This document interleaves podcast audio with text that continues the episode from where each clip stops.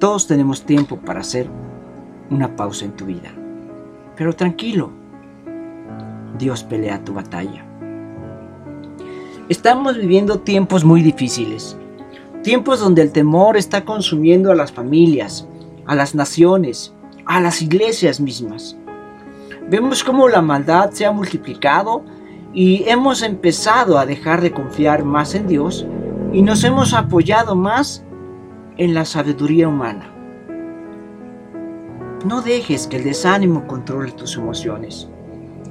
En el libro de Segunda de Trónicas, capítulo 32, versículo 7, en la versión NBI dice, cobren ánimo y ármense de valor. No se asusten ni se acobarden ante el rey de Asiria, ni su numeroso ejército, porque nosotros contamos con alguien que es más poderoso. Asiria era un gran imperio en tiempos del profeta Ezequías. Controlaba la mayor parte del Medio Oeste. Desde una pequeña franja en la tierra localizada en lo que hoy en día se le conoce como Irán e Irak, en el pasado el rey Nabucodonosor ya había invadido las diez tribus y este rey, este rey quería hacer lo mismo. El mundo, el mundo quiere poner carga en tu vida carga financiera, carga familiar, carga emocional, carga laboral, carga de salud. Ve cómo la amenaza del rey de Asiria puso a todo el pueblo. En segundo de Crónicas, en el capítulo 32, versículo 1, en la versión Reina Valera 60, dice, Después de estas cosas y de esta fidelidad, vino el rey de Asirio e invadió Judá y acampó contra las ciudades fortificadas con la intención de conquistarlas. Así como la escritura, el enemigo llega y acampa alrededor de ti y amenaza todo lo que Dios te ha dado hasta el día de hoy. El enemigo está al acecho. Su objetivo es claro, debilitar lo más que se pueda tu fe.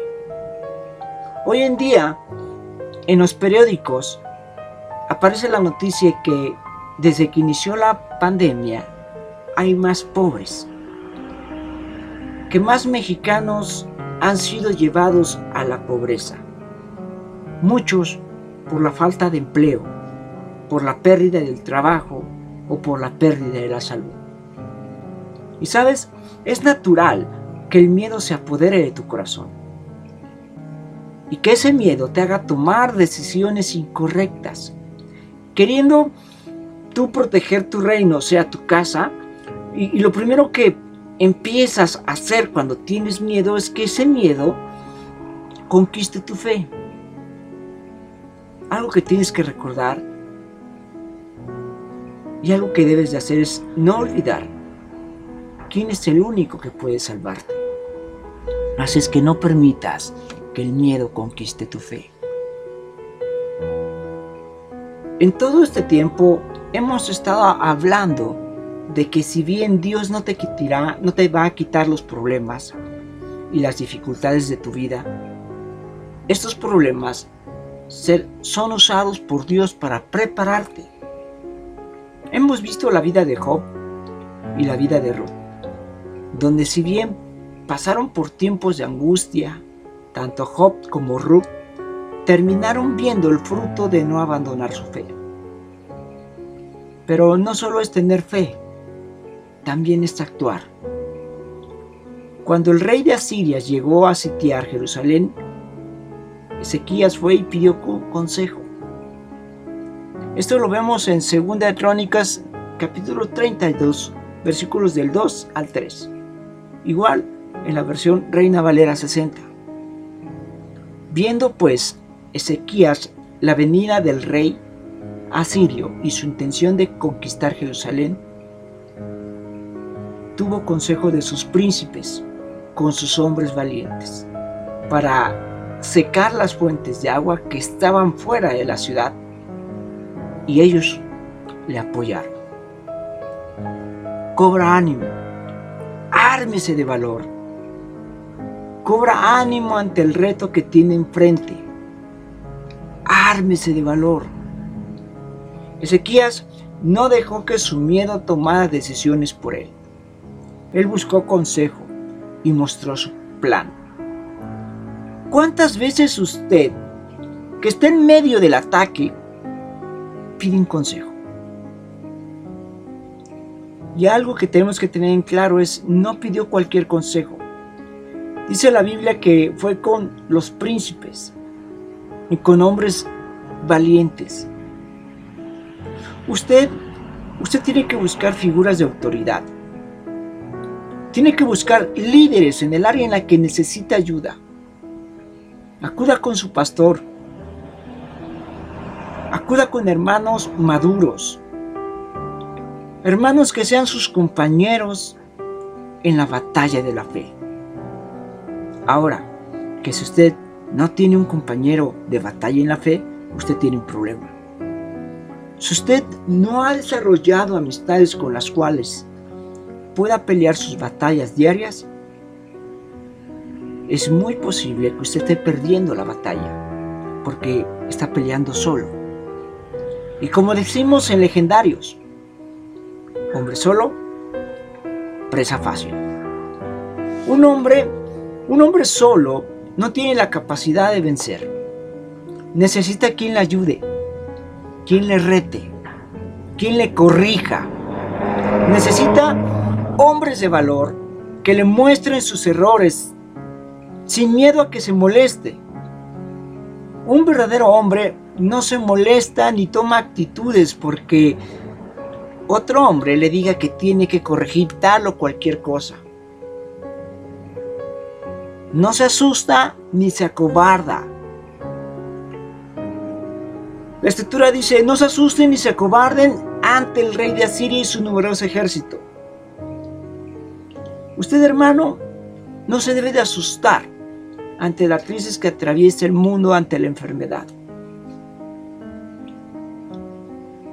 Un hombre que sabe quién pelea sus batallas, sabe que Dios le va a proveer un equipo para enfrentar cualquier decisión. El problema mayor es que no siempre nos gusta el hombre que Dios pone a nuestro lado. No se asuste en ser transparente con sus compañeros de batalla. Entre más se conozcan, mejor podrán apoyarse unos con el otro. El enemigo puede llegar con un sinnúmero de batallas y problemas a su vida. Pero si usted vence su orgullo y se arma de valor y ve y va y habla a tiempo y pide consejos, sin duda encontrará la forma de enfrentar la amenaza del enemigo. Y la razón es porque Dios, nosotros contamos con alguien que es mucho más poderoso que nosotros, mucho más sabio. Entender que Dios pelea nuestras batallas es entender que Dios pondrá a las personas idóneas para que nos ayuden. Y aquí hay algo. Ojo, nos darán ayuda, mas no resolverán el problema. Algo que tendemos que entender es que son nuestras batallas. Cuando nosotros ganemos las batallas, entonces también serán nuestras victorias. Pero si nosotros permitimos que alguien más vaya y pelee nuestra batalla, ese alguien más se quedará con nuestra victoria y nuestra bendición. Dios estuvo con David cuando peleó contra Goliat. Pero quien tuvo que tener la fe y el valor para enfrentar a Goliat fue David. A Josué se le dijo que llevara a Israel a conquistar la tierra prometida. Pero fue Josué y el pueblo los que tuvieron que pelear para conquistarla. Ruth, Ruth confió en que Dios la iba a bendecir.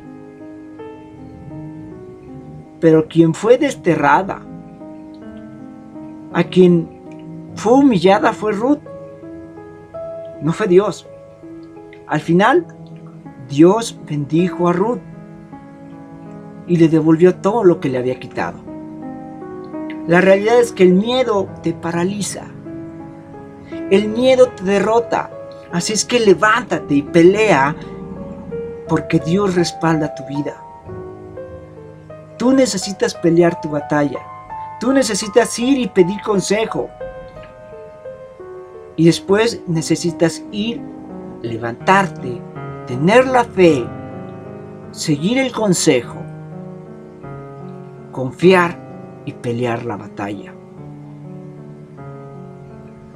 Algo que me encanta es en el libro de Colosenses, en el capítulo 2, versículo 15, también la versión Reina Valera 60 dice, y despojando a los principados y a las potestades, los exhibió públicamente, triunfando sobre ellos en la cruz. Jesús triunfó sobre la enfermedad, al gigante que lo que atormentaba al mundo. Usted puede triunfar. Jesús tenía sus discípulos, pero cuando necesitó ser testificado, no mandó a sus discípulos. Él fue. Así usted necesita hacer el esfuerzo de presentarse sin que el miedo lo paralice. El miedo lo derrota. Así es que levántese, pelee, porque Dios respalda su vida. Yo soy Carlos Estrella y esto fue una pausa en tu vida. Bendiciones.